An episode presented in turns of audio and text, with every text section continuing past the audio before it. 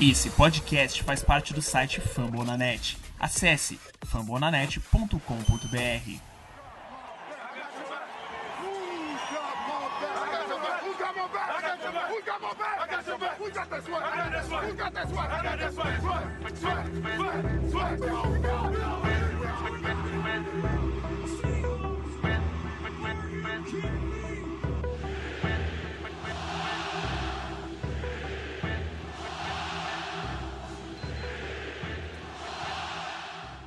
Fala galera do 12 Man Brasil, estamos aqui para mais um podcast. Eu, Rodolfo, o nosso querido Jeff. E aí, Jeff, manda aquele abraço pra galera. E aí, rapaziada do 12 Man Brasil, tamo aí mais uma vez nessa tradicional gravação desse podcast pós-jogo. Vamos fazer mais análise, né? Hoje, hoje que é um dia de, de redenção, de finalmente teve aquele jogo, Uma, um jogo uma divertido. pequena alegria, uma pequena parte É. da vida que se chama felicidade. Isso, eu até comentei hoje com a com a minha namorada. É, a gente, por alguns momentos do jogo, a gente teve aquele, aquela, aquela nostalgia. Olha o jogo corrido funcionando, os bloqueios na linha se desenvolvendo, Russell Wilson lançando. É, foi, foi, foi um jogo nostálgico acima de tudo. E, e- e a gente tem muito o que falar, foi, teve muita coisa boa, claro, claro. Não quer dizer que não aqueles velhos e conhecidos erros não apareceram.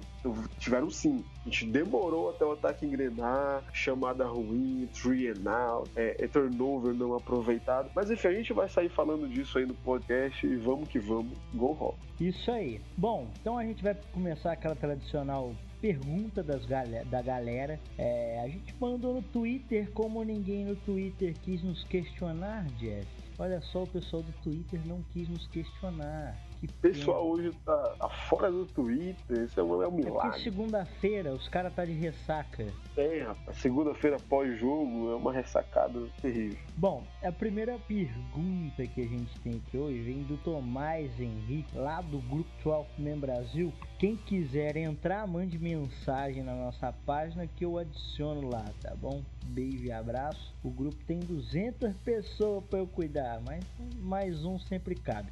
Ele perguntou o seguinte, o, o Jeff. O Thomas Henrique perguntou qual a expectativa do Free Flowers depois do jogo excelente que ele teve ontem. O Trey Flowers. Trey Flowers, ele é, é, Eu falei sobre ele numa das perguntas ali no podcast pós-jogo em Denver, onde ele cometeu os erros, ele e o Shaquem Griffin foram, foram até bem maus e tudo. E eu comentei o quê? Que era uma injustiça colocar é, coisas na conta dele. Assim como do Shaquem também. Primeiro jogo é muito difícil. E o Trey Flowers, ele, ele é até bom repetir, quem deveria jogar na posição, quem era previsto para jogar antes da temporada começar, era o Byron Maxwell. Byron Maxwell se contundiu, vai perder a temporada. Para isso chegou o Dante Johnson. É um quarterback até seguro que veio, veio de uma temporada assim razoável lá em, em São Francisco. Se machucou também pode ficar aí de 8 até 10 semanas. Rompeu o ligamento medial. Então essa bomba caiu no colo do Trey Flowers. E agora? Um calouro que teve que fazer uma transição de posição de safety para cornerback, jogar num time em reconstrução numa defesa que não tem mais aquela liberdade que a secundária tinha em anos atrás. Não tem mais muita pressão lá na trincheira, logo a secundária vai sempre ficar aqui em evidência, em constante pressão. Não dá para ficar correndo atrás de recebedor por 3, 4, 5 segundos. E nesse jogo ele mostrou que ele pode sim segurar esse turbilhão. Ele foi muito bem, ele cobriu muito bem. O Tevon Austin, em algumas jogadas, em alguns snaps, o Tevon Austin é um cara que é conhecido por ter muita velocidade, fazer aqueles cortes bruscos. Quase saíram Muito na porrada, inclusive, cenas Isso. lamentáveis ali. Isso, é um, mais um ponto positivo. O menino tem sangue quente. Mais um ponto positivo.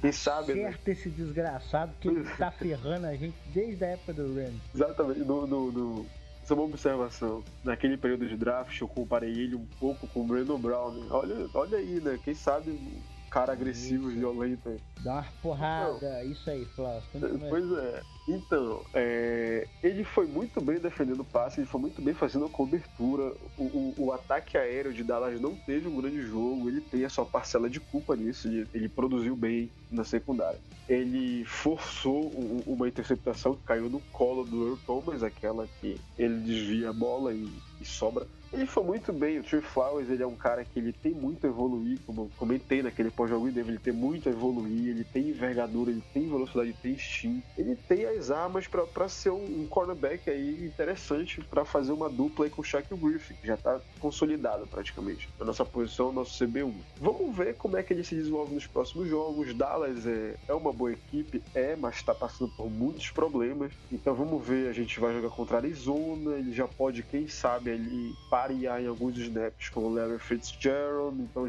vamos ver como é que o rapaz vai se sair. Mas como um todo, o Trey Flowers fez uma excelente partida. Gostei muito, muito mesmo. Ele deu aquele primeiro passo rumo a uma evolução. É um, como um calor, eu acho que ele tem, ele tem uma temporada boa em vista e ele ganha confiança. O melhor de tudo é quando o cara ganha confiança. Sai de um jogo ruim, ele tá sob pressão durante a semana toda para melhorar. Quando ele sai de um jogo bom, ele trabalha mais aliviado, vai pros treinos mais aliviado, vai dormir mais aliviado e tende a melhorar no outro jogo. Então o Trey Flowers foi uma, foi uma boa, foi uma boa surpresa ontem, assim como outros jogadores que a gente vai citar também. Mas foi bom, gostei muito do Trey Flowers. Ele foi um CB2 ele bem seguro ajudou bastante o time. Não alongando, mas só pontuando uma coisa, acho que o ponto mais positivo dele é o press corner dele, né? O jeito que ele pressiona, ele tá ali grudado no wide receiver o tempo todo, é, acho fantástico, porque foi uma das coisas que próprio Pete Carroll tinha cobrado ele lá no início. E achei muito legal, ele tá evoluindo muito bem.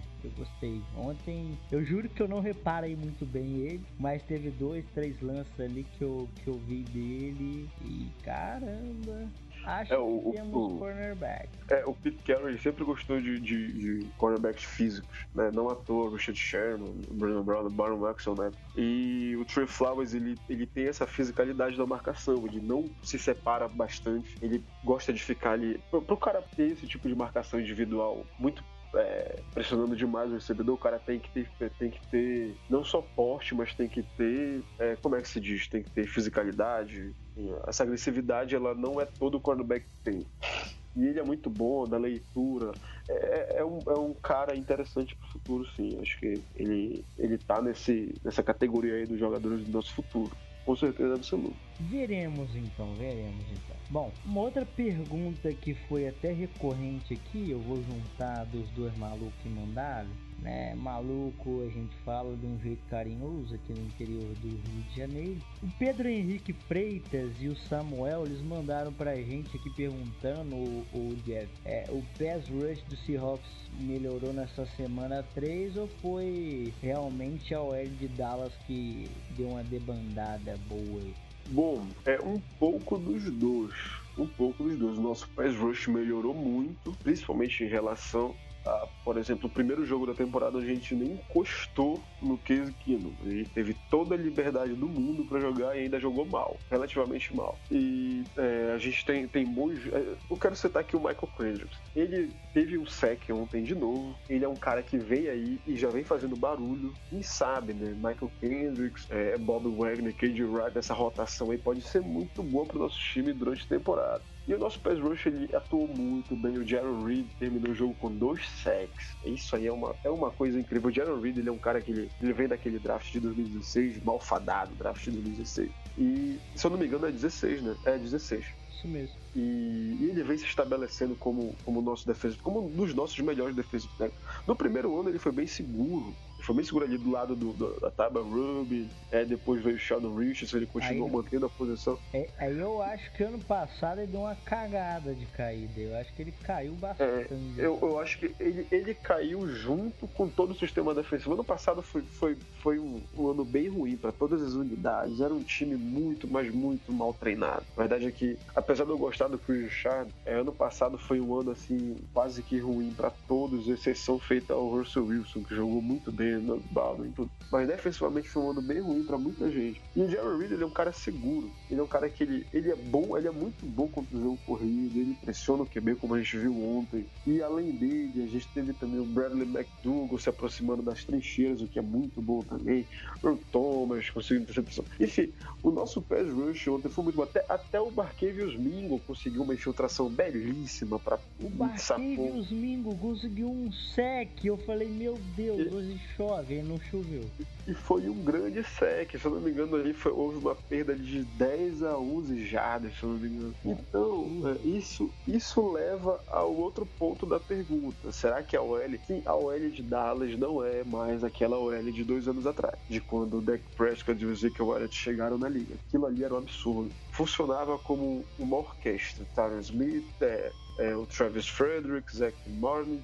Hoje muita coisa mudou. Eles já não tem mais o center, que era um dos melhores da liga, e isso muda bastante, porque o center ele é a alma da linha ofensiva. É o capitão daquela unidade ali. E eles estão enfrentando muitos problemas esse ano. Dak Prescott não consegue jogar, já é o nono jogo dos últimos 11 jogos onde ele sequer passa de 200 jardas. Isso aí é um, é um, é um dado interessante e ao mesmo tempo muito preocupante para a equipe de Dallas. Dallas não é mais aquela equipe, ela tá meio que passando por uma crise, muita gente pedindo a cabeça do Jason Gary por estar desperdiçando talento, assim. Mas ainda assim, a OL de Dallas permitiu um, um ótimo jogo pro, pro Ezekiel Elliott, por exemplo. Ela, ela, não pode ter sido muito bem durante uma parte do jogo, protegendo o QB, mas ela foi muito bem durante quase todo o jogo, abrindo espaço pro jogo corrido. O Ezekiel passou de 120 jardas, então é um ponto a se engrandecer o nosso pass rush, que mesmo atuando de uma linha ainda, ainda ok, não é uma linha ruim de Dallas. Quem me dera ter uma linha de Seattle como Dallas tem lá deles hoje em dia. Mas é um, é um misto dos dois e o nosso pass rush está em evolução. A gente espera que essa, que essa evolução ela vai se perpetuando e vá conseguindo níveis maiores a cada semana. Mas é fato que o nosso pass rush deu uma melhorada sim. É, tem aí o mérito da OL de Dallas estar tá um pouco mais enfraquecida, tem, mas é mais mérito ainda do nosso front seven que jogou muito bem. Nosso pass rush que jogou muito bem e ajudou bastante a trazer essa vitória aí. E essa vitória é importantíssima em Seattle, né? Porque pô, começar com 3-0 já é ruim. Perder em casa, primeiro jogo logo é pior ainda. Então, foi isso. O pass rush foi muito bem, jogou muito bem. Bom, outra pergunta aqui, essa eu achei bem interessante. O Anderson Almeida mandou pra gente. É... Não foi o Anderson Almeida, não. Calma lá. Que de movi o mouse e sumiu. Ai, foi o Anderson Almeida mesmo.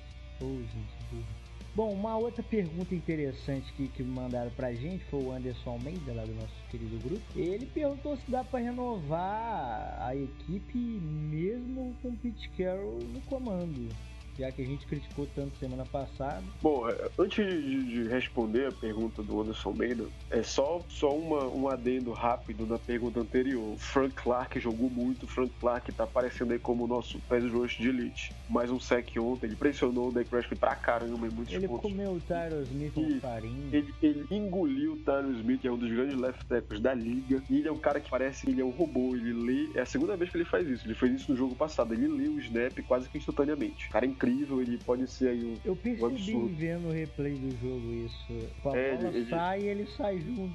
E ele sai junto, ele sai junto, rapaz. O cara, o cara é, tem um problema, né? O cara é ralado. Enfim, a pergunta é se é possível uma reconstrução com o Pete Carroll, é isso? Isso, se é possível a gente fazer uma renovação aí nessa franquia ainda com o Pete Carroll no comando, como tá sendo Bom, feito, né? Olha, eu não quero parecer volúvel. Ah, critica muito depois depois elogia muito. Fato é, o Pete Carroll, a gente comentou isso no podcast passado, quando a gente estava fazendo as críticas, é, eu me policiei aqui para falar, olha, a gente reconhece a qualidade do cara, a gente sabe que ele é um vencedor, ele foi responsável por montar uma das melhores defesas da história, para mim a segunda melhor, o cara ganhou muita coisa no college, enfim, ele é um grande treinador. O fato dele ter perdido a mão nos últimos anos não faz dele um péssimo treinador, um cara que, que desaprendeu o que fazer. Eu acho assim, é, o Pete Carroll, ele precisa nessa temporada, é, por incrível que pareça, é uma temporada de provação para ele. É, assim como, por exemplo, a nossa defesa vai ter que provar que continua boa depois de tantas perdas de nomes importantes, nomes de peso na unidade, Carroll ele também precisa se provar depois de tantas perdas as temporadas após temporada. Futebol jogado de maneira ruim. Então, é, é, é eu acho possível sim. É, depois desse jogo, assim, ele deu. É, inevitável dizer isso. Depois dessa vitória, a gente teve um, um sopro assim de esperança. Tipo, as coisas podem melhorar. O Chris Carson teve 32 carregadas, a gente precisava muito disso. E o Pete Carroll foi lá e deu. Ele corrigiu um erro. O erro, a gente sabe qual foi o maior erro do Pete Carroll desse ano. Foi a primeira escolha do, do Rashad Penny. É incrível, né? O Rashad Penny, ele, ele teve três carregadas para 5 jardas. Para 5 jardas. Esse erro vai acompanhar o Pete Carroll, vai acompanhar o John Schneider para onde eles forem. Não tem como evitar. Mas eles não sacrificaram o time por conta disso.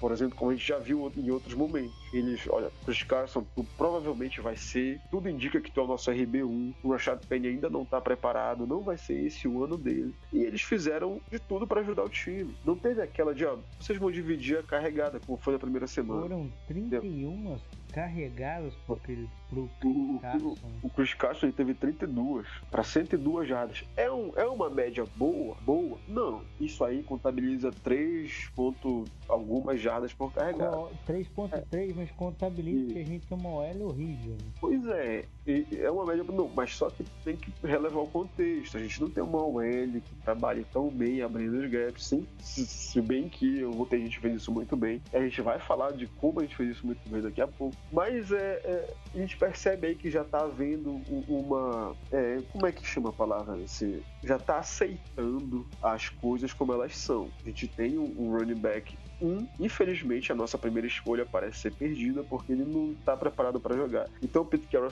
acertou muito a promover de fato essa execução de jogo. É tu, o nosso running back, ajudou bastante. Eu estou citando a questão do running back porque é um exemplo de como a gente ganhou o jogo ontem e de como o Pete Carroll ainda pode nos conduzir.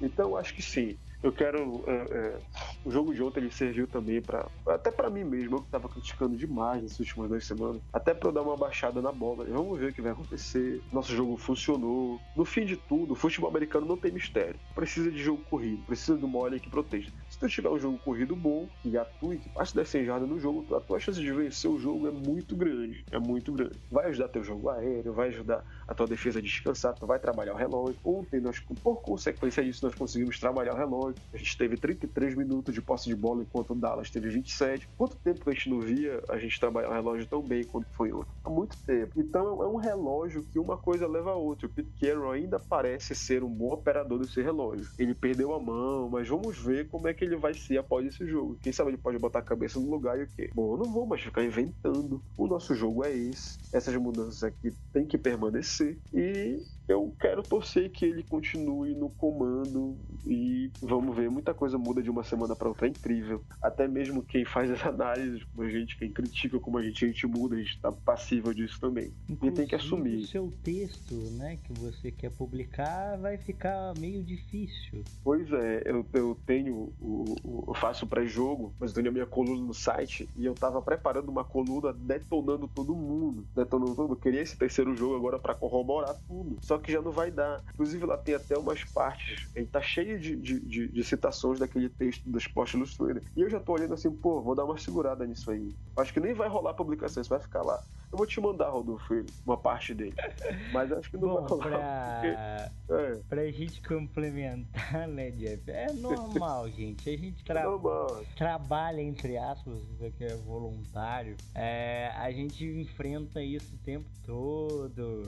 É, na época do Home Green era assim, né? Era uns altos e baixos meio cabuloso, aí veio o Pete Carroll, a mesma coisa. É, é isso, isso, isso é, é, normal. normal na liga. É normal. é normal de quem, de quem tem paixão pelo time, é normal. Quando a gente perde, a gente fica muito puto, né? A seleção, o que é um exemplo, a seleção brasileira pode se fuder, vai, é, tanto faz quinta-feira, sabe? Com toda a força, pode faz, com areia. Faz, mas se Seattle perder um jogo, cara, isso aí é de uma, é de uma destruição, porque é uma semana que se perde. A gente fica puto uma semana toda. Então acaba distribuindo crítica para tudo que é lado. É normal a gente mudar de ideia. Mas enfim, é, respondendo aí finalmente a pergunta, ele pode sim conduzir. E a gente tá torcendo para isso agora. Vamos ver como é que vai ser contra a Arizona domingo. Bom, para nós que dissemos semana passada sobre a saída do Pete Carroll, a notícia que veio de Seattle hoje, o nosso excelentíssimo presidente, que nos serviu muito bem por muitos anos, Peter McCauley, não é mais presidente do Seattle Seahawks. Ele anunciou hoje que ele estava saindo e o Seattle já até anunciou o substituto dele, que é um,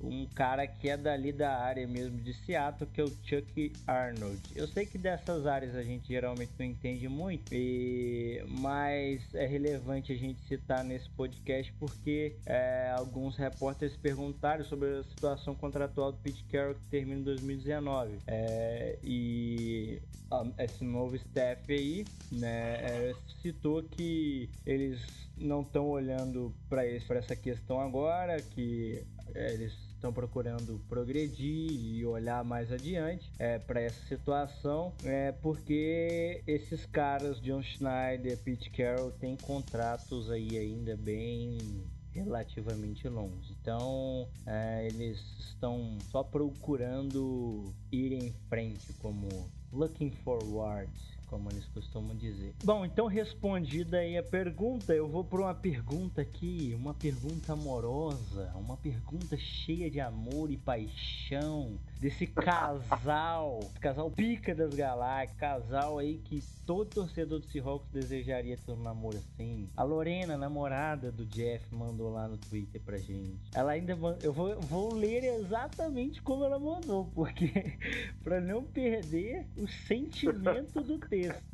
Ela mandou Cara. o seguinte: Faz um favorzão, meu amor Jeff. Me explica no podcast porque estamos passando por este momento de sofrimento vendo esse ataque ruim. As perguntas que não querem calar: por que diabos nosso ataque tá assim? Por que nosso coordenador ofensivo tá fazendo só cagada? Me explica e mandou um rostinho mandando um beijinho com o coração. É toda sua. Olha, Lorena, o negócio é o seguinte: falta amor esse ato. pra você não, não, falta, né? Olha, é, ela perguntou por que, que o ataque tá ruim. Ontem a gente teve os momentos, né, Rodolfo? A gente tava até falando no grupo, né? Teve uns momentos lá de, de, de, raiva. Como eu falei agora mais cedo aqui no podcast. É, o nosso ataque ele, ele, melhorou, ele melhorou muito depois do TD pro, pro, pro Jaron Brown. Foi, foi dele o primeiro, não foi? Foi, foi do, do Jaron Brown. Brown recebendo no meio da endzone uma penetração ali pelo meio. E uma, uma paulada do Wilson. Ah, antes disso, a gente teve aqueles mesmos erros, né? Chamadas ruins. É... Até aquela, aquela mulher, a Paula Ivolio, lá da, da, da ESPN, percebeu isso. É o quê? Tá muito previsível. Que negócio é esse? Corre, corre, passa, punch? Aquela, é, é run, aquela, aquela jogada nova. É, run, run, pass, punch. Que negócio é esse? Então tava assim. Teve um turnover que a gente desperdiçou, como sempre. Então é, ainda tem resquícios de jogo ruim durante um jogo bom que a gente teve. Isso é incrível. Mas é, é, isso tende a melhorar. A gente nunca joga bem em setembro. valuable Lorena, a gente nunca joga bem em setembro, é normal, a a melhorar. O Russell Wilson começa a pegar fogo depois disso. O problema dessa temporada é que quando a gente estiver pegando fogo, os caras também vão estar, que são adversário escroto. E a outra, ela perguntou, o nosso coordenador, a gente já falou muito do Brian Schottenheimer nos outros podcasts. Ontem ele fez até um trabalho bom ali, de certo momento, chamando aquelas corridas é, é, entre o gap aberto pelo Joey Hunt e o DJ Flunk, que estava rendendo muito. Não havia pressão eu não havia o Dudu Teco ali, não, não existia do Dallas Cowboys, então a gente correu muito bem por ali. Então é isso, tende a melhorar, tende a melhorar, as coisas são assim mesmo, setembro é setembro, é uma tônica para Seattle e vai melhorar. Bom, então depois dessa pergunta magnífica casal 20 aqui, depois eles se resolvam em casa, é... nós vamos para uma pergunta cômica que mandaram aqui, Jeff, só pra gente falar rapidinho, a gente não vai falar time dos outros, mas a gente tem que falar aqui da pergunta para dar aquele alívio cômico o João Vitor, que escreve pra gente lá na coluna lá do, do, do, do das lesões, o nosso Injury Report, e o Samuel também, ô Samuel, você tá mandando muita pergunta, menino. Perguntou o seguinte: como o Vikings conseguiu tomar 27 pontos do Bills? Cara, João, João, isso aí é de uma, é de uma incógnita que, olha, eu fiquei estupefato com essa, com essa, essa vitória do, do, do de Buffalo, porque até então Buffalo é, era o pior time da NFL. Mas só que é aquela questão: Buffalo, Buffalo tem, o, tem o, tem um bom jogo terrestre, por incrível que pareça. Sei lá, o Luciano McCoy, tem, tem o Chris Ivory. Um cornerback que eu sou apaixonado nele, o nome dele é Three Davis White. Ah, Trey Davis White. Maravilhoso, joga muito. O, o Davis White é ótimo. É o, meu, é, é, é, um, é o meu crush depois do Marcus Peters, mas o Marcus Peters me traiu seriamente. pois é, foi um péssimo jogo do, do, do, do Kirk Cousins, né? Ele, ele que até conseguiu aí quase 300 jardas, sofreu uma interceptação, mais dois fumbles e tudo. É, a questão é o seguinte, o, qual é o, a coisa boa do time do Minnesota? É um time balanceado. Tem um bom jogo terrestre no Dalvin Cook, no Latavius Murray, mas ontem o Kirk Cousins foi obrigado a lançar 55 passes. Tudo bem, o time tá no buraco, tu não pode ficar correndo com a bola. Então, é, na verdade não tem muita explicação, é, não tem muita explicação porque é aquele tipo de coisa que só a NFL, a NFL pode, pode proporcionar. Se bem que o jogo já começou meio estranho, né? Já começou com dois turnovers e o, o, o Minnesota foi pro intervalo vai perder por 27 a 0. É, é, é, é Muita gente, tem uma coisa que é importante frisar desse jogo, muita gente perdeu muito dinheiro nesse jogo. Muito. Porque, tipo assim, tava pagando 10 centavos para cada real apostado. Então teve muita gente que foi, tipo, 10 mil na vitória do Minnesota para ganhar aí uma graninha, juntando com outros jogos e tudo. Lá nos Estados Unidos, gente que foi grana alta porque era um jogo muito fácil e moleque isso quebrou, quebrou todo Algumas mundo e a casa. As pessoas devem ter vendido casa hoje, né?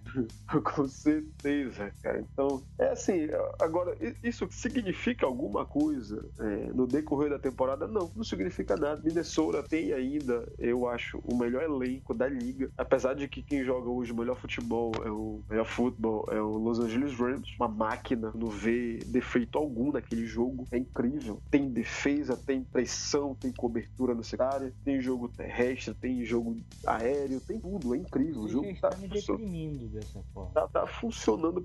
Olha, quando, quando a gente pegar Los Angeles Rams ali, vamos esperar aí, porque não, coisa boa não vai acontecer. Mas enfim, não, não muda muita coisa não. Buffalo, Buffalo não vai conseguir nem cinco vitórias esse ano. Cinco é chutando alto, não vai conseguir nem quatro vitórias esse ano.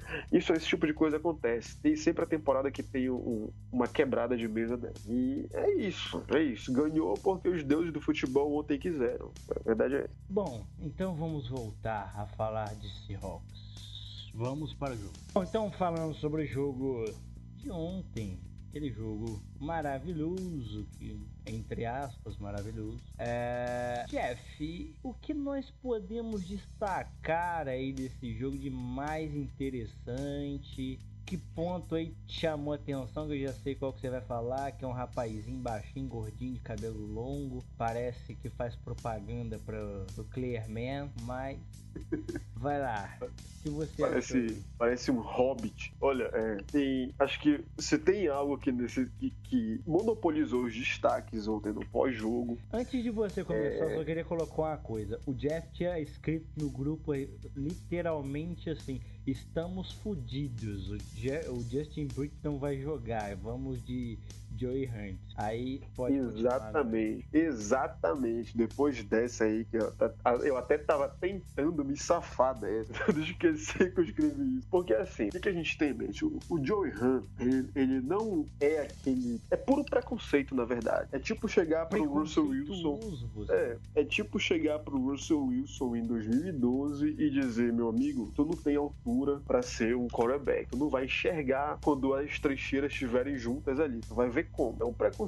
O Drew Brees tem, se bobear, ele é menor que o Russell Wilson, ele é um dos melhores quarterbacks que eu já vi na minha vida. E o Joey Hunt, ele é assim. Ele foi draftado em 2016, naquele draft do, do iFed, do Javon Reed, tudo. É, nunca jogou quase esse ato. Ele tem. Acho que foi o único jogo que ele começou foi, o segundo jogo. Foi o segundo, eu achava foi que era até o primeiro. Ele jogou de fato. É, pois é, de fato, ele jogou nove jogos e tudo, mas é aquela coisa, às vezes no garbage time, às vezes em pré-temporada. Mas enfim, ele foi draftado ali na sexta rodada, um cara que veio ali da. da ele veio da Universidade de, de, de El Campo, Texas, uma coisa Então, nunca teve altura, ele não é um center dos mais altos, uma posição que necessita, tem mãos pequenas e não é dos mais pesados. Então sempre fica assim, pô, esse cara é uma incógnita, esse cara é um center, como assim? O que, ele tá fazendo aí? E ele sempre se manteve em Seattle, ele tá aí até hoje, nunca foi cortado. Erro meu, erro de quem critica, achar que ele tá lá de graça. Obviamente, talento ele tem. Isso visto até pelo Tom Cable, que ele veio da época do Tom Cable, então... Eu só, cara, é só quero te é. corrigir um, um fato. Se eu não me engano, ele veio de TCU, cara, ou não? Eu estou errado. Olha, o college dele. Então, ele veio. Assim, ele, ele... Pela biografia que eu li dele, tô até olhando aqui porque eu, eu lembrei dele no college. Tá Texas Christian University. Então até. Ele, é, ele, ele, isso, ele fez o high school em Yellow Campo, no Texas. E ele fez o college em TCU, verdade, na Universidade Cristã do Texas. Então, sempre ficou essa incógnita. Esse cara tá aí nunca vai ser utilizado. Talento, alguém observou nele ele continuou, nunca foi cortado. Ontem ele foi, ele, foi necessária a utilização dele, porque o Justin tá baleado, não jogou. Ele jogou muito, jogou muito. Atuou como um center é, maduro, atuou como um titular de OL que joga toda semana. Foi muito bem protegendo os gaps, foi muito bem organizando a linha, foi muito bem é, desenvolvendo os bloqueios laterais. Ele fez uma partidaça eu, terminou o primeiro tempo, eu já mandei lá no grupo, eu queimei a minha língua com o Joey Hunt. Olha a partida que esse cara tá fazendo. Era incrível. Ele e o DJ Flucker jogaram muito bem. Eu, eu, não sei, assim, eu não sei como é que vai ficar agora a situação. O fato é que houve uma evolução muito grande da nossa linha naquele jogo de ontem. Ok, o pass rush de Dallas não atuou tão bem, mas era um pass rush que vinha jogando bem. É, e, e, colocou seis saques aí na costa do, do, do Eli Manning é, na semana passada. E o DeMarcus Lawrence vinha muito bem dois sacks na temporada. Jalen Smith, então, Sean Lee se aproximando da linha. Então tem tudo isso. Ele jogou muito bem, ele foi, eu acho que ele foi o grande Russell Wilson, ele pontuou isso na entrevista pós-jogos. Ele disse que, que o Joey Hunt foi a estrela do jogo. E tem que concordar, ele jogou muito. E o Russell Wilson joga atrás do center, ele sabe muito bem a atuação que o cara teve. Foi a gente, só a gente que viu daqui. Jogou muito bem, gostei muito, sinceramente, é, sendo apressado, sendo empolgado. Eu queria ver o Joey Hunt jogar mais. Infelizmente não vai dar. O Justin Breed é o dono da posição, ele é um dos centers mais bem pagos da liga. E infelizmente isso não vai acontecer. Eu queria ver esse cara jogando mais. Queria ver. Infelizmente a NFL não tem jogo onde tu pode poupar um e colocar outro. São só 16 semanas. Tem que jogar sempre os titulares e tudo. Infelizmente a gente não vai ver isso. E pode ser aí. Eu posso queimar minha língua de novo, como queimei dizendo que ele não era capaz. Posso queimar de novo, mas é um talento que vai ficar no banco. A gente tem um talento que tá no banco e não vai jogar infelizmente. E além dele, o de Flanker jogou bem, o Germano é velho, olha, quem diria? Quem diria? Ele cedeu tudo bem, ele cedeu uma avenida pro DeMarcus Lawrence pegar o Wilson num, num certo ponto do jogo, é, mas não cometeu tantas faltas, isso ficou muito a cargo do J.R. Swiss, que continua na onda dele de brincar de jiu-jitsu durante os jogos. O Dwayne Brown, uma segurança. O Dwayne Brown é incrível, né? Se, eu, eu gosto de olhar o jogo de futebol americano olhando para a linha ofensiva, a minha unidade preferida do jogo, sempre gostei mais de jogadores linha, sempre gostei de ver os bloqueios se desenvolvendo, os gaps se, se, se mantendo. Pra, é, é, tudo lindo. Acho que é a unidade de futebol americano onde demanda mais um, um trabalho tático em cima. Eu acho é... que eu gosto de circo, porque eu fico olhando para ver se os recebedores vão fazer malabarismo. Principalmente vendo o Russell Wilson, né? Isso acontece todo jogo. Então ontem foi uma partida muito boa, porque tu via que o Pocket, o Pocket, aquela aquele cubo imaginário que fica nas extremidades, no, nos pés dos right tackles e tudo. É, ele não estava entrando em colapso tão rapidamente ontem. Tava uma coisa bonita de se ver. O Russell Wilson ele foi sacado só duas vezes. E, e ainda assim, duas vezes até que ele segurou até demais a bola numa delas. Até comentei isso. Mas de, de todo, de como um todo, a linha ofensiva ontem foi o. Eles merecem a bola do jogo e o Joe Hunt. O Joe Hunt, eu acho que ele, acho que ele com certeza recebeu a bola desse jogo ontem dos vestiários. Com certeza absoluta. E e falando também de outro ponto positivo pra caramba, o Earl Thomas, né? Não, não tem como não citar esse homem. Esse homem precisa encerrar a carreira dele em Seattle. A gente tem o melhor safety da liga, disparado. A gente tem um dos melhores safeties da Nós história. Nós temos hoje a melhor dupla de safeties da NFL com folga. Com folga, então Bradley McDougall, eu tô, mas o, que o McDougall. Esse McDougall tá jogando é uma barbaridade. Da onde arrumaram esse garoto? O, o, o McDougall, ele já fazia um bom trabalho. Naquele jogo que eu até falei contigo, Rodolfo, Seattle em Tampa, há dois anos atrás, o Russell Wilson, o nosso, o, o nosso ele, ataque ele foi, foi intercep... Ele interceptou o Russell. Ele, ele, ele interceptou uma bola na, na, na end zone, um passe pro Germany Curse. Ele sempre foi muito bem marcando, acompanhando o slot receiver. Ele é ótimo na cobertura. Ele, ele é, ele é um, um, um strong safety diferente do Cam Chancellor. O Cam Chancellor ele era um cara assim mais explosivo, se aproximava da linha, continha o passe, o, o, o, jogo corrido, também marcava muito bem. Quantas vezes a gente não viu o Cam Chancellor marcando Tyrene? Então, até por isso ele é um dos caras muito maiores strong safeties da, da, da liga, com certeza da história da liga. O Bradley McDougall ele tem uma noção de cobertura de um quarterback. Ele é muito bom na cobertura, é, cobrindo passes, cobrindo rotas de corrida. A gente tem a melhor, como tu falou, a gente tem a melhor dupla de safety. Isso é um alento, é um alento porque a gente pensava que ia ser uma unidade. colocou oh. isso e o Earl Thomas estava com a grade lá. Eu, eu, eu te disse outro dia, né? Não sei se foi nem no podcast ou se foi em off, que eles têm poucas coisas confiáveis no, no PFF. Linha esquece, porque é. a análise de linha deles não dá para falar. Outro dia Seattle apareceu entre as primeiras, pelo amor de Deus, né? É... Mas para defensive back, wide receivers e quarterbacks, eu acho que é running back ainda acho que funciona pra gente ter uma ideia mais ou menos. O Earl Thomas, até o jogo passado, tinha uma grade lá de 100 quilos, eu acho que foi o máximo né? 100, né? Tinha 93,6. O McDougal tinha 80 e pouco. Era o terceiro Mac. Você imagina depois do jogo de ontem, quanto que não tá o Earl Thomas? Pois é, olha, o Earl Thomas, o Earl Thomas, é, comentei isso no grupo. O Earl Thomas, ele tá numa temporada de All Pro, ele tá numa temporada, ele já tá com 3 sacks, em, 3 sacks não, ele tá com 3 interceptações uhum. em 3 jogos, ele tá com 4 passes defendidos em 3 jogos. Ele, ele, ele tá jogando muito, mas muito, muito mesmo. Ele tá tendo até agora agora, olha só, depois de toda essa celeuma que deu, o holdout dele, as questões dele com a nossa diretoria, renovação, será que sai ou não sai? Ele tá tendo a melhor temporada da carreira dele, pelo menos nos três primeiros jogos. Se continuar assim, ele tem uma temporada aí de, de defensor do ano. Então, esse cara tem que renovar, tem que paguem o homem, sabe? Aquele, aquele jargão de quando caras muito fodas estão pedindo um contrato. Pay the man, pay the man. Então é isso, cara. O Thomas ele foi um destaque, é incrível.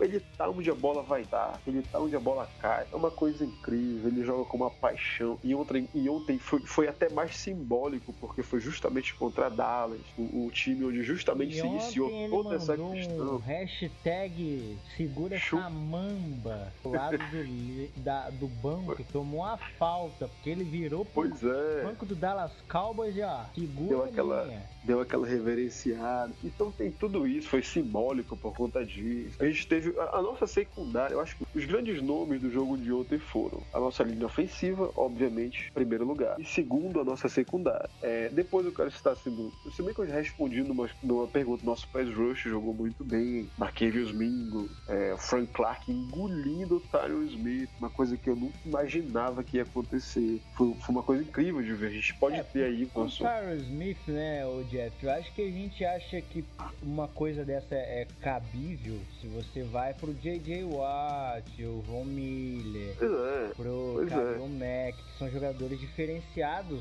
ao extremo nessa posição. Porque o Tyler Smith é daqueles jogadores que vai entrar no Hall da Fama sem problema nenhum. Só que viu o Frank Clark engolindo ele e já tinha é, tido é. um alento disso ano passado, porque no jogo do ano passado ele também deu uma engolida nos defensive tackle de elite, é, aquele do que me fugiu o nome agora, do Los Angeles Rams lá, que Seattle era doido nele. É, Como era? É... O do o, o left tackle do Rams aquele. Ah, do Rams é o Whitworth. Esse aí mesmo. Ano Andrew passado Whitworth. ele já deu um baile baile naquele jogador que acho que nunca tinha perdido um Pro Bowl na carreira dele, de tão bom que o cara é. O cara na carreira devia ter seguido 5 sacks em 10 anos de NFL. É uma coisa estúpida. É... E aí tu olha pro moleque desse, tá engolindo left tackle de elite. Ai, meu bolso. Pois é.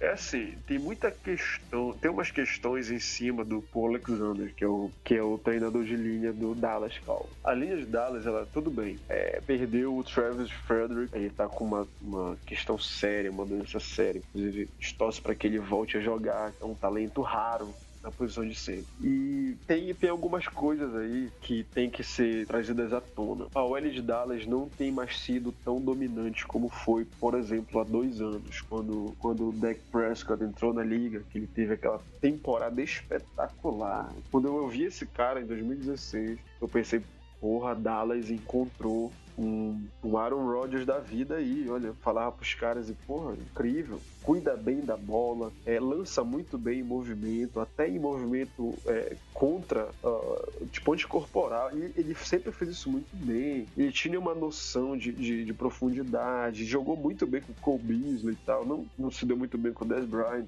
mas ele era um cara que, porra, esse cara joga demais, esse cara é muito bom, lançou para 3.060 jardas, 23 TDs, poucas interceptações, teve um rating de mais de 100, porra, esse cara é foda, olha aí, mandaram o Tony Romo embora, esse cara pode levar Dallas agora a um, a um Super Bowl, coisa que o Tony Romo era incapaz de fazer, apesar de ser um ótimo quarterback. Mas aí veio a temporada de 2017, uma queda brusca, e agora a gente tá vendo um cara completamente diferente. Então isso aí é o que a gente tava falando do Russell Wilson semana passada. Quando o quarterback ele tá inseguro, isso é um problema para a linha ofensiva. Então não é que a linha de Dallas tenha tido uma piora considerável. Repito, ainda tá lá o Lyle Collins, ainda tá o Zach Martin, tá o Tyron Smith. É uma linha boa ainda. Mas o Dak Prescott tá jogando muito mal, tá segurando demais a bola. Ele não tá lançando com precisão, ele não tá observando as melhores rotas, ele não tá fazendo leituras. Isso dá tempo do, do, do, do pass rush chegar nele. Então ele já é, o, é o nono jogo, nono jogo, contando a temporada passada, que o Dak Prescott não consegue passar de 200 jardas. Isso é ridículo. Isso aí já coloca a, a coisa na cabeça de porra. Que jogador, que quarterback é esse, entendeu? É uma queda de rendimento muito grande. Isso influencia no, no, no jogo da linha ofensiva, claro que influencia, com certeza. E, mas tirando isso, o Tyron Smith, ele, como tu falou,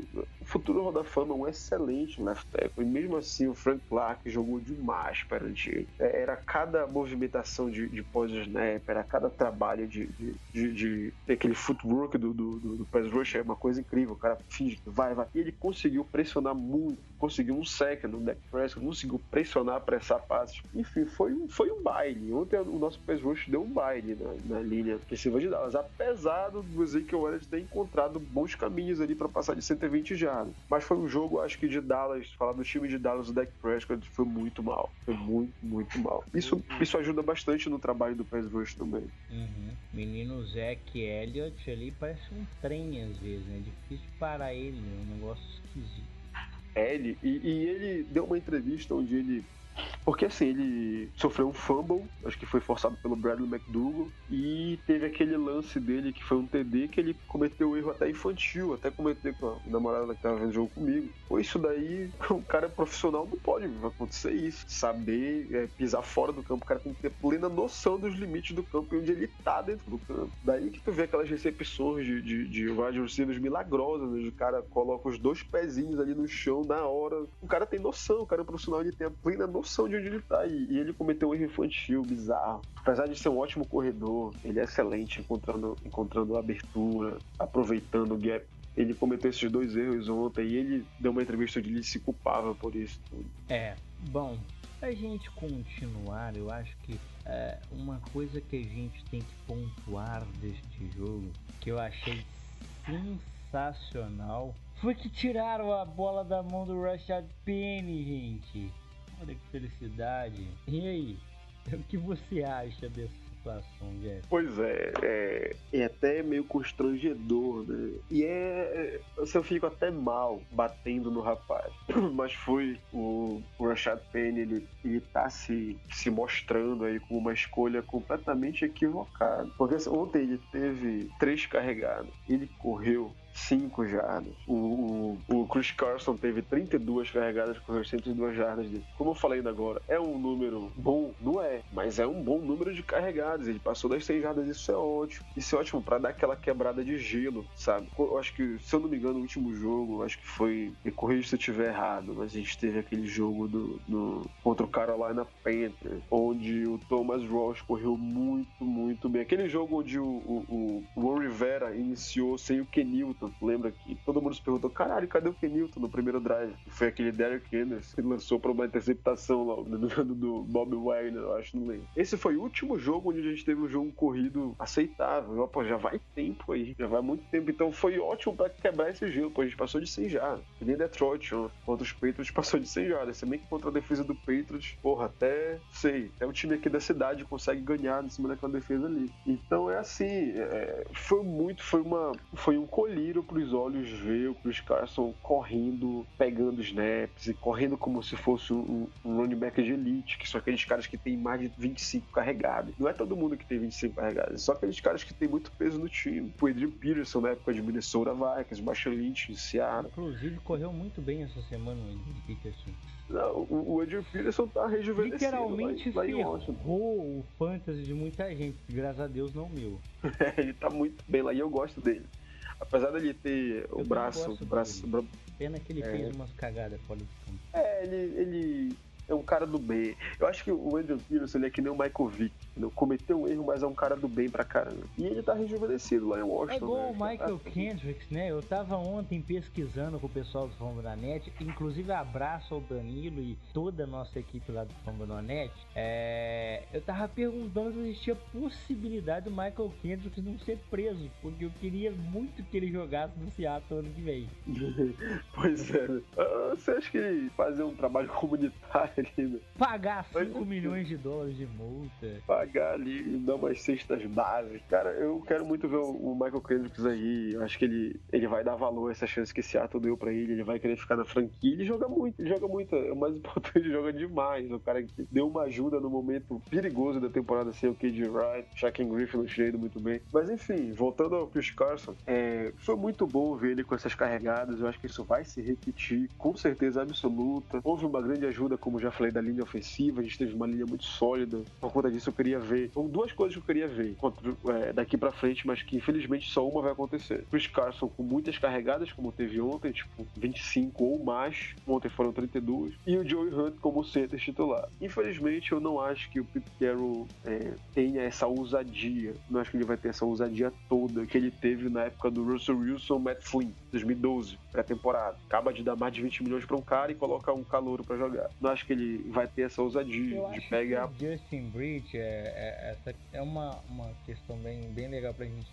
falar. O Justin Bridge, ele é bom jogador de center, ele se achou como center. Só que ele não tem o status de center porque ele nunca foi center. É, o Joey Hunt, você, eu tava reassistindo um jogo hoje pra gente fazer o podcast e toda hora ele olhava, apontava, olha, esse cara aqui, esse vai correr, esse aqui, não sei o que, aos 50 35 vai fazer isso. E você percebe que o cara tem o tato da posição. Falta esse tato pro Justin Bridge. Eu sei que Justin Bridge uns anos atrás foi terrível de guarda. Mas, olha, entre o lutador de sumo Jerry Suizy e o Justin Bridge guard, eu acho que eu prefiro o Justin Bridge guard.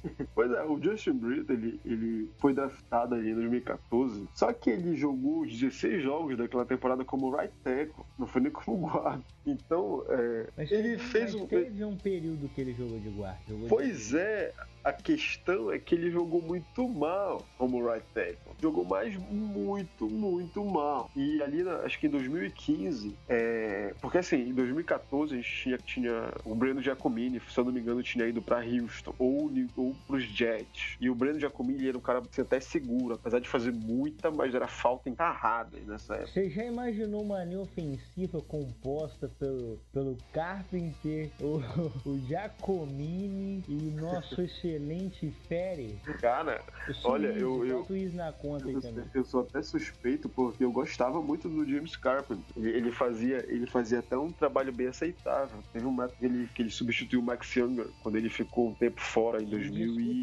mas o que esses caras cometiam de falta em é, eles, é um absurdo. Eu acho que Acho que é Tom Cable Fact. É, é, a linha ofensiva de Seattle sempre foi muito faltosa. Pô, o Russell Okung. O Russell Okung era uma, uma produção ah, de faltas incrível. Meu Deus, era incrível como aquela Pois linha é, era muita falta. Só que a gente tinha um timaço, né? Era um jogo corrido inacreditável.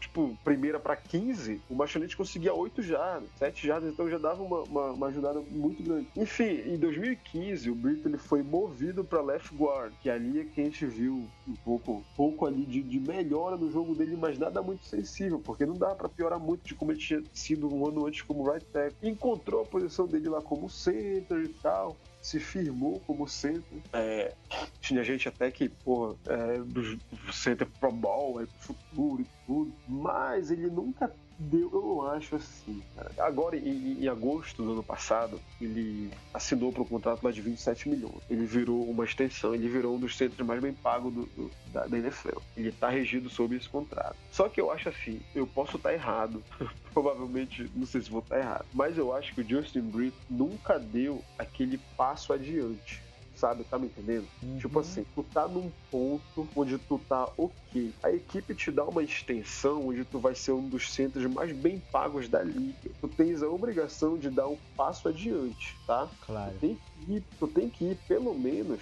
pro próximo Pro Bowl. Tu não pode estar tá recebendo toda essa grana se não for um Pro Bowl. Ele não deu esse passo adiante. o Justin Britt, pois é, o, o Justin Britt, ele, ele não é aquele cara de segurança total. Eu tô dizendo que o Joey Hunter é esse cara, não, não vou me compreender errado, pelo amor de Deus. Foi só um jogo. A amostra que a gente tem do Joey Hunter é um jogo miserável. É, o espaço jogo amostral é muito pequeno pra gente poder falar, cravar alguma coisa. Pois é, é um joguinho tá... só. É pra, pro nosso ouvinte ficar. não ficar só, esses caras estão falando um monte de bobeira, confundindo. Pois é. é. A gente tá falando só porque a nossa linha ofensiva é tão ruim que a gente tenta imaginar um encaixe melhor possível pra linha. Por exemplo, o DJ Flucker entrou e foi muito muito bem, já tem que renovar pro ano que vem para passar essa segurança, é, porque você tem do lado esquerdo o Dwayne Brown, que é essa segurança do lado esquerdo, é, que é um cara experiente, é, é elite na posição dele. Do lado direito você tem o DJ Flucker, porque se tu tira o DJ Flucker, o Suíço é horrível, a gente viu isso. O Jermaine e Perry fica completamente perdido no jogo de agora com o DJ Flucker, não foi tão horrível assim, foi até aceitável. Pois é, então é, é, gente tem que fazer, né? Esse parêntese, pra galera não pensar, pô, esses dois estão falando besteira. Dois e empolgadão. troca todo de, de, opinião toda hora. Pois é, eu acho assim, até aquilo que eu, que eu falei ontem né, lá no, no, grupo. Em se tratando de linha ofensiva de Seattle, quando foi que a gente viu a última unidade realmente boa? Foi em 2012, que teve aquele Pro Bowl do Russell Okung, Max Younger, Brandon Jacobin jogando bem, J.R. Swiss, James Carpenter em alguns né? Foi ali, já faz muito tempo, de lá para cá, apesar de a gente ter no meio do caminho ido a dois Super Bowls e ganhado um, nunca teve uma unidade. Nos últimos três anos, isso vem indo ladeira abaixo. Então, qualquer chama de qualidade, qualquer. A verdade é essa. Qualquer coisinha a gente vai hypar porque a gente quer melhor. É tipo aquele cara que, porra, tá passando fome, qualquer coisinha é, é um banquete. Nossa, então, que é assim. análise pesada agora. pois é. O, eu, não, eu repito, não tô dizendo que o Joey Hunt é, é esse cara, cara que é, é, o cara. O que eu quero dizer é por que não pegar esse cara que deu uma amostra muito boa e desenvolver ele? Será que com ele a gente vai dar mais um pouco, pois é. ver até pois é, será, será que com ele a gente vai dar o próximo passo na posição de center? Hum. Só que a questão é, né? Isso vai acontecer? Não. Repito, Justin Britt é um dos centers mais bem pagos da liga. O cara fez uma extensão gigantesca no ano passado. Seattle por muitos anos tinha até no, no, no, nos anos de Super Bowls e tudo, nos anos dourados da nossa história, agora que passou recentemente, a gente tinha a linha, era o time que menos pagava para linha ofensiva. Ficou uns anos assentando a linha mais barata, isso cobrou o preço, agora 2015 para cá. E então, ano passado tentou mudar um pouco essa mentalidade, Dwayne Brown, tudo, tá tentando aí investir mais na unidade. Por conta de tudo isso, eu não acho que agora vai haver essa mudança brutal. Eu gostaria de ver, eu queria ver o Joey Hunt tendo mais oportunidade. Eu gostaria muito de ver. Não vai acontecer, vai ser aquela coisa ah, que vai ficar no bem quase. como a gente geralmente tem dito, né, entre a gente, que a gente gostaria de ver o George Fent entrar no lugar do Ifere pra gente ter uma amostra do que pode ser, se há uma melhoria na posição ou não. Não é uma questão de ficar mudando, mudando, mudando. É que a gente quer que um encaixe melhor. Talvez o Fent entrando ali resolve o problema, a gente ter uma boa linha, o Russell Wilson faz a festa. Exatamente, olha, é até bom. Um exemplo do que a gente tá falando é o Fent a gente gostaria muito de ver o George Fent como right tackle. Ele, ele deu uma. Na pré-temporada passada, porque a gente, a gente gosta do, do George Fent e ver nele algo como bom por conta da pré-temporada passada. Ele foi muito bem até se machucar.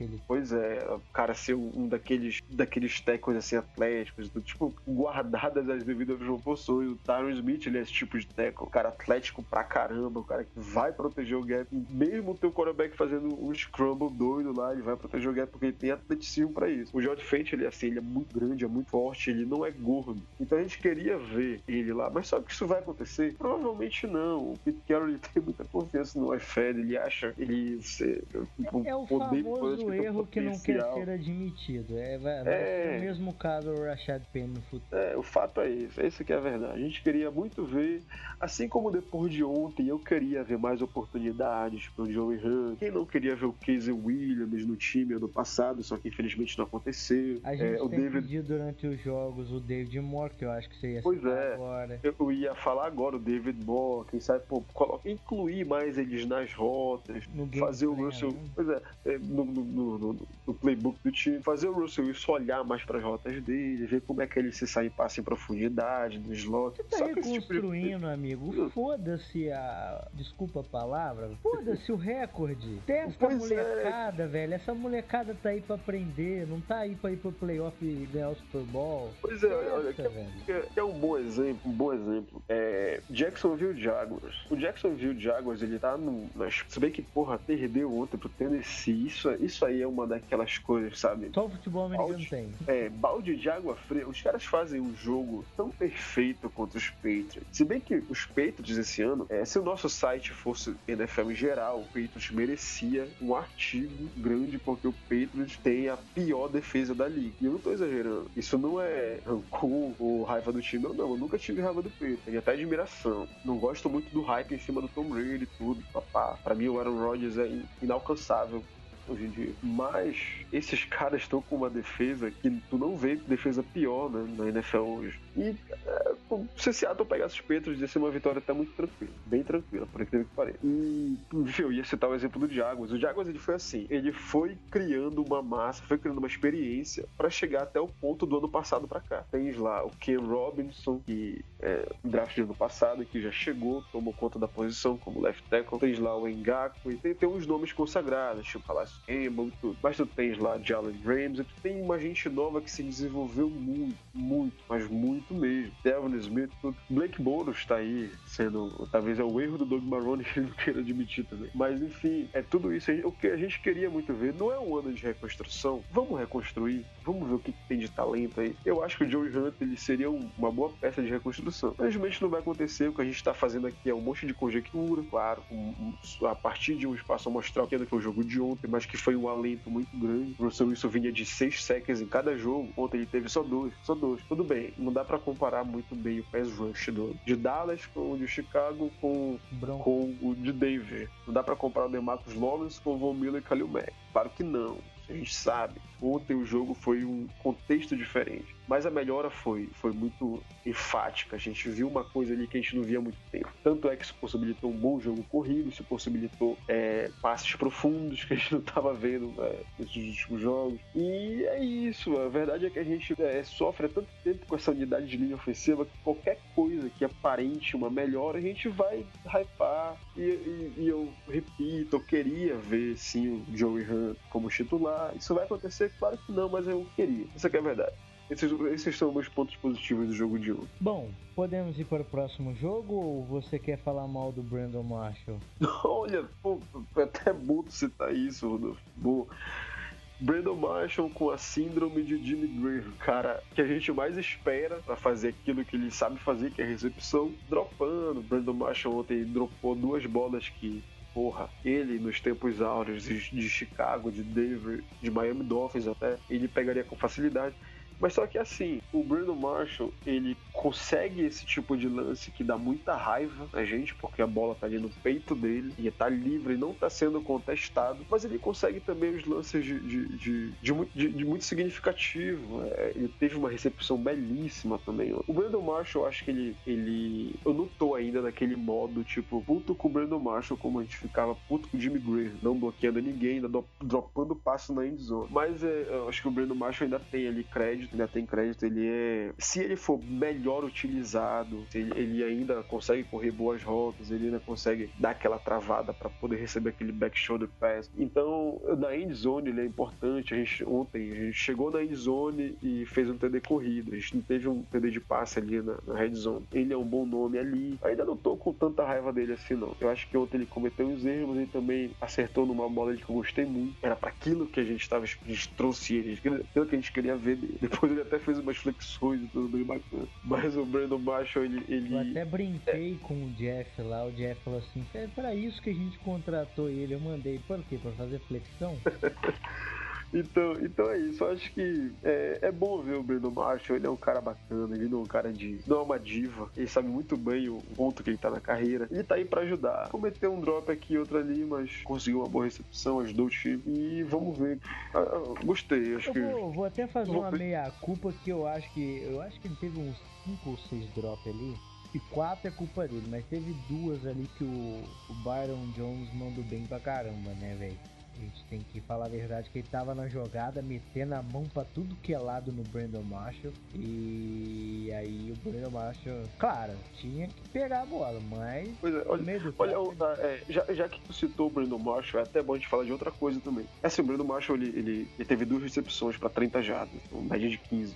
Uma, uma dessas foi de 27, essa que eu citei agora das flexões de comemoração. Ontem o Will Disley, que vinha numa crescente, vinha de dois jogos fantásticos, ele não teve e não apareceu muito no jogo. Ele foi usado ali muito mais em contenção, ali na linha ofensiva em bloqueio. Em contrapartida, o Nick Vennett fez um jogo até bom, é muito bom. Ele, ele teve quatro recepções, empatou fiquei, com o Tyler Lockett. Fiquei extremamente triste. Queria ter visto o Will Disley. Pois é, eu também. Recepções. Mas, mas eu gosto, eu gosto desse duo duo aí. Nick Vennett, Will Disley é um, um duo interessante. O Disley teve e... quatro jardas, sabe que triste. É, ele teve 4 jardas, o Nick Vennett teve 4 recepções para 27 jardas. E, então é assim, eu acho que foi mais uma tentativa do, do Pete Carroll de incluir o Nick Vennett no, no, no, playbook. Eu acho que é até válido, sim. O Disney, ele é um calouro. A gente não pode esperar é, cada um jogo espetacular atrás de outro dele. Já fez muito, já mostrou que ele é um, um nome aí a se pensar pro futuro. E muito. Um nome do futuro, claro, com certeza. Mas é,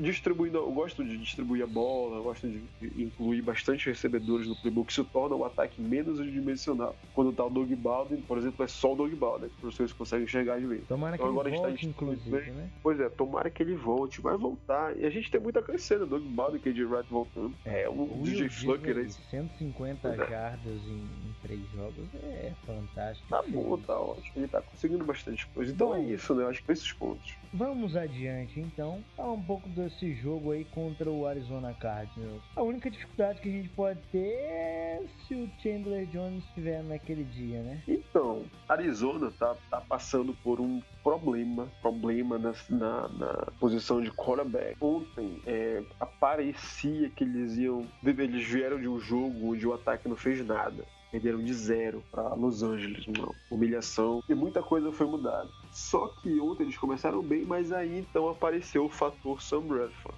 Turnovers, interceptações, fumbles. O Kalil Mack conseguiu terceiro jogo seguido, strip sack, olha só essa marca né, inacreditável. E acabou saindo no final do jogo, entra o Josh Rosen, o field goal da... Generation, generation player, né, cara? Aquele jogador que aparece uma vez, assim. É, o Kalil Mack, ele é assim, a gente deu a sorte de ver, de estar tá vendo, assim. É, por, é, porque o pessoal, de, de... O, o, Jeff, pessoal, não quero dar uma de velho, porque eu sou novinho, tá? Mas o pessoal que tá vendo a NFL mais recente, é, não tem ideia de como é ver um Generation Player. Porque a gente olha pro Von Miller e olha pro Carlo Mack e pensa, ah, mesma coisa. Não, eles têm skill sets bem diferentes. A única coisa que os dois têm muito em comum é, é o passe inicial. A arrancada inicial dos dois é idêntica, parece que é uma cópia um do outro. Mas os tipo, o skill set dos dois é diferente. O, o modo de jogar no, no profundo é diferente. É, o, o, estilo de jogo do, do, do, do, Von Miller, ele é mais um, aquela coisa do Edge, do Edge Rusher, o cara que quase que unicamente pressiona o QB. O Kalil Mack, ele, ele, esse strip sack de ontem, ele foi pra pressão, viu que o Sam Bradford ia avançar pelo centro, deu a volta e foi conter o jogo corrido do Sam Bradford, só que nessa ele forçou. É, o Kalil Mack, ele é um cara que ele olha todas ali as, as possibilidades de jogada. O Von Miller, ele é mais incisivo. Cara, é, sobre o que tu tava falando, a gente tem a sorte, né, de ver DJ Watt, a gente ouviu, né, não sabe que pé de quão saudável DJ Watt tá jogando esses, esses, esses, tempos agora. Quem sabe tem até passado.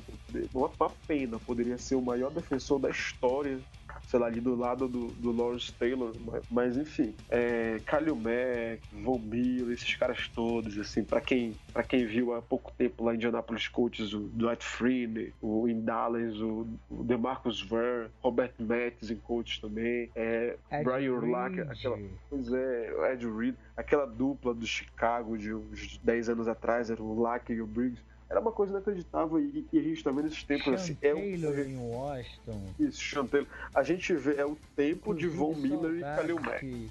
Que ele descansa em paz, né? Descansa em paz. Seria um futuro Hall da Fama fácil. E a gente tá vendo o tempo de Kalil Mack e Von Miller. Os caras são absurdos. O Kalil Mack é absurdo. Ontem ele fez um, um, um excelente jogo em Arizona. E Arizona é isso. É, é um time complicado, muito complicado, mas só que, como você tem na semana passada, Arizona tem dois jogadores que podem complicar o jogo para Seattle apenas pressionando a linha, que é o Chandler Jones, excelente, líder em sacks no ano passado com 17,5, e o, o Mdish, Robert Mdish, defensive tackle lá de Arizona. Só esses dois tiveram um grande jogo e, e, tem aquela coisa, né? Ainda tá lá o Patrick Pearson, ainda tá lá o David Johnson, que fez um bom jogo ontem, Larry Fitzgerald. Então é um time enjoado. A gente tem problemas com a Arizona aí, já é tradição de ter problema com a Arizona não sei. Eu, eu realmente, assim, o que a gente viu ontem contra Dallas nos dá o direito de pensar que a gente não vai ter muitos problemas contra a Arizona.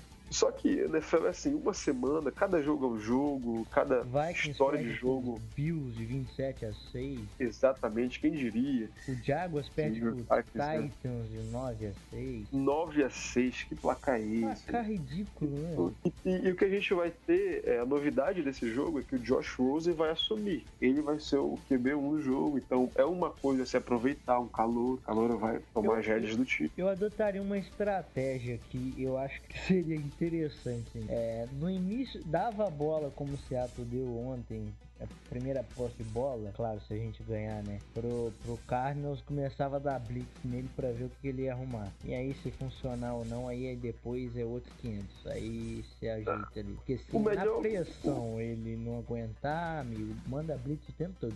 O antídoto, o antídoto ideal para esse jogo de, de domingo é pressionar o Josh Rosen. Pressionar. Ele, ele tem um pouco de dificuldade em, em observar as rotas. Isso é natural, o calor ainda não tá tão acostumado assim com o playbook de uma liga profissional e tudo, as rotas cruzadas. Ontem ele lançou uma interceptação crucial que acabou com o jogo. Ali precisava apenas de um field goal. Foi um passe até bem infantil. Ele tende a melhorar, claro, tem essa semana aí pra melhorar. Mas eu não acho que ele vá conduzir a Arizona a uma vitória. Seria muito, porra, seria um balde de água fria, né? Depois de um jogo que a gente fez ontem. Mas eu vejo que Seattle pode sair com 2-2 é, desse jogo. E vai ser em casa, né? Vai ser em casa nesse jogo, sendo Centro Link.